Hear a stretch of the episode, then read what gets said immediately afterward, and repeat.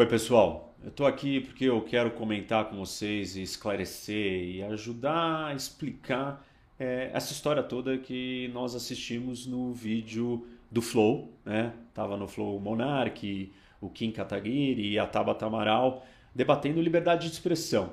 E ali ficou claro que existe uma percepção, às vezes, errada é, e muito distorcida sobre o que é essa discussão. Eu acho que o nazista tinha que ter o partido nazista. Eu acho que não. Reconhecido Lembra, pela liberdade. lei. A questão é, se o cara quiser ser um, um anti-judeu, eu acho que ele tinha direito de ser. Eu acho que não. Como não? Você vai matar quem é anti-judeu? Anti-vida de outra pessoa, não. E aí o monarca ele fala que, é, na verdade, é uma liberdade de expressão você poder ser anti alguém.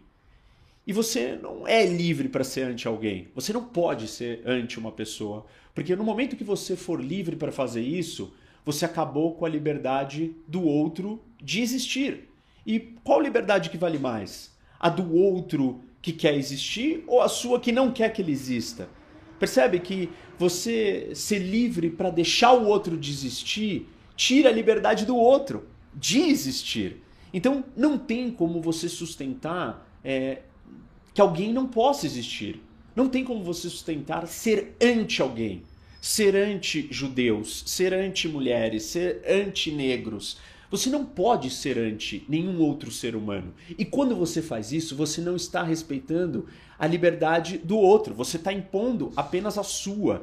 E por que, que a sua liberdade tem que valer mais do que a do outro? Percebe que então não é uma discussão sobre liberdade, é uma discussão sobre força ou sobre aquele que pode mais. E um ambiente onde um pode mais e o outro pode menos não é um ambiente livre. A não ser que você seja o mais forte, mas por um tempo, porque você não vai permanecer naquele lugar sendo livre, sendo o mais forte para sempre. Então, não existe a ideia de liberdade de expressão na negação do outro. Você não pode ser contra o outro. E aí você fala assim: não, mas espera aí, você está dizendo que é liberdade de expressão, só falar que eu sou contra o outro, não agir. Tem alguns problemas nessa, nessa, nessa suposta, é, nesse suposto argumento. O primeiro deles é, é não dá para separar o nazismo da ideia com a ação. O nazismo não existiu como ideia.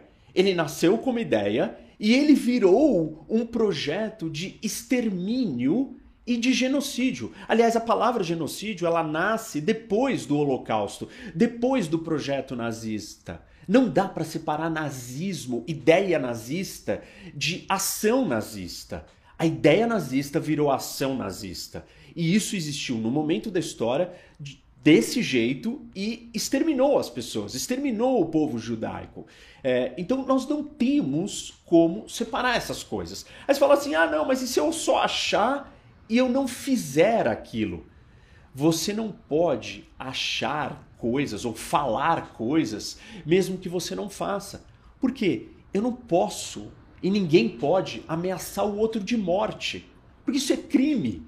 Você ameaçar a vida de uma pessoa, você tirou a liberdade dela. Qual liberdade?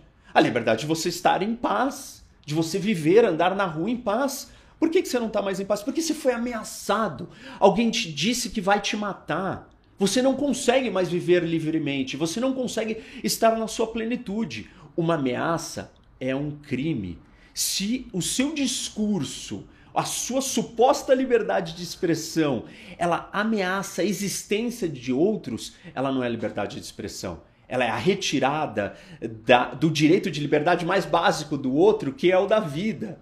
Então, é, sobre todos os pontos de vista, é, argumentativos, filosóficos, é, teóricos e conceituais, essa ideia não para de pé.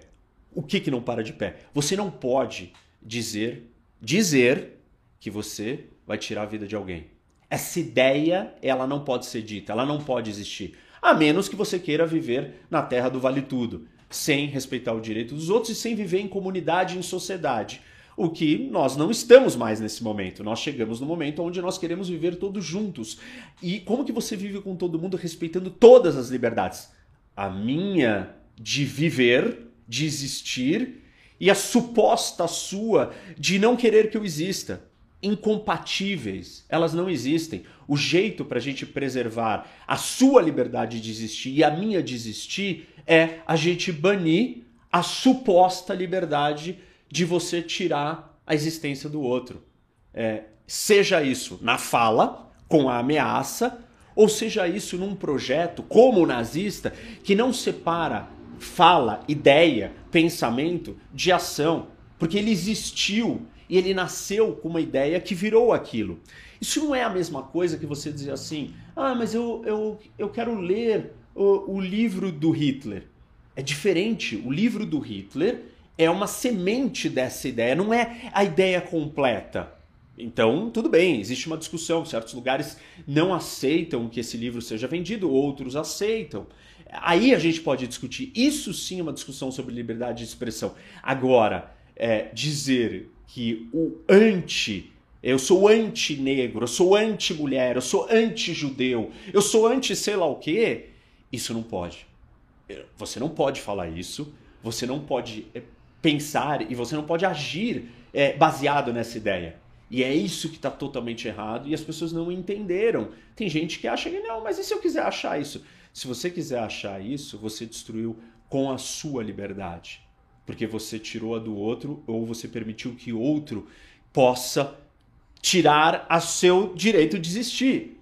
Então, enfim, é, é, esse assunto ele vai e volta. Cuidado quando a gente for discutir liberdade de expressão usando esses exemplos mais claros e evidentes que não podem ser permitidos na vida em grupo, na vida com todo mundo.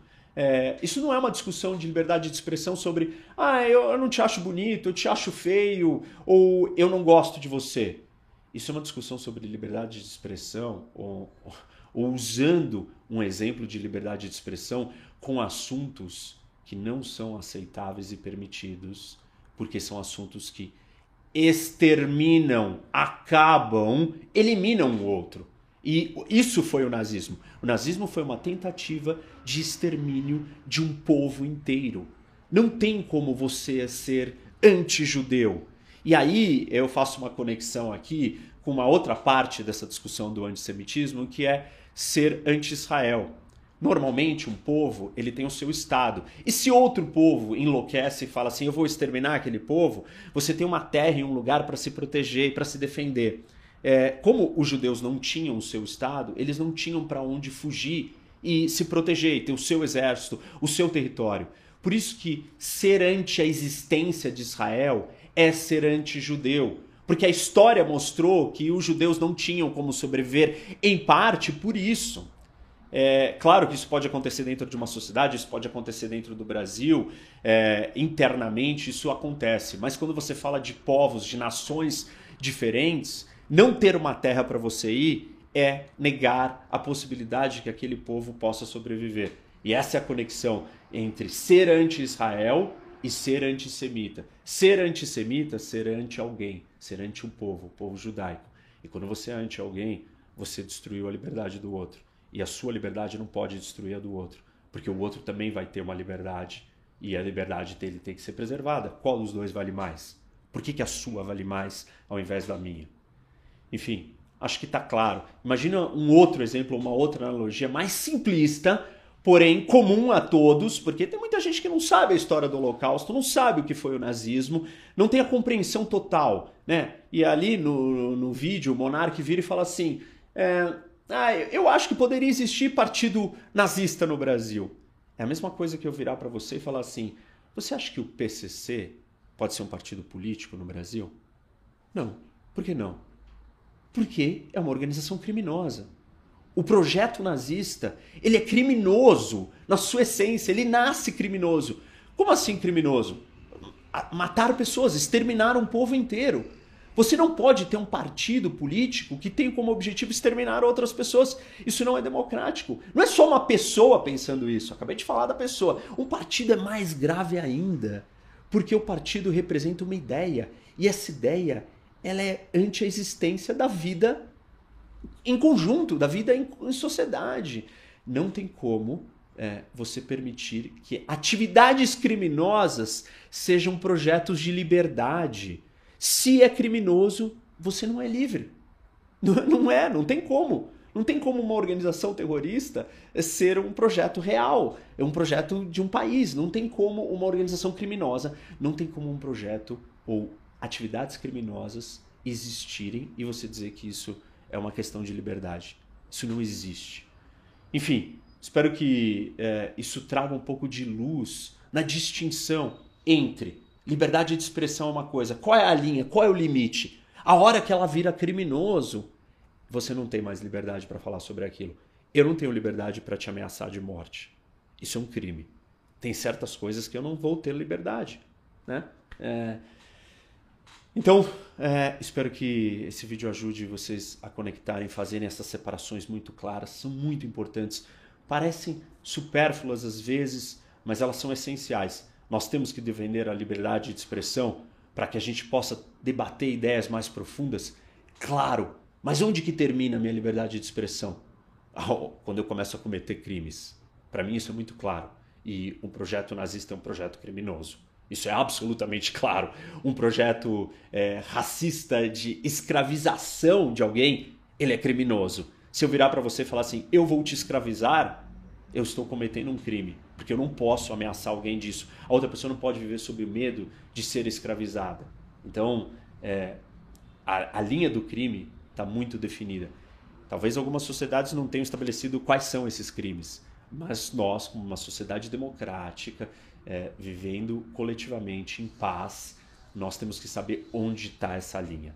É, não aceitar a existência do outro não é respeito, não é, é, não é aceitável, não é tolerável. Aí não é uma questão de liberdade. Acho que está claro. Compartilhem esse vídeo. As pessoas precisam ter isso com muita lucidez, com muita clareza. Onde que começa um e termina o outro. É, isso é essencial para a gente conseguir é, viver em sociedade. Então, reflitam sobre esse assunto e compartilhem. Obrigado.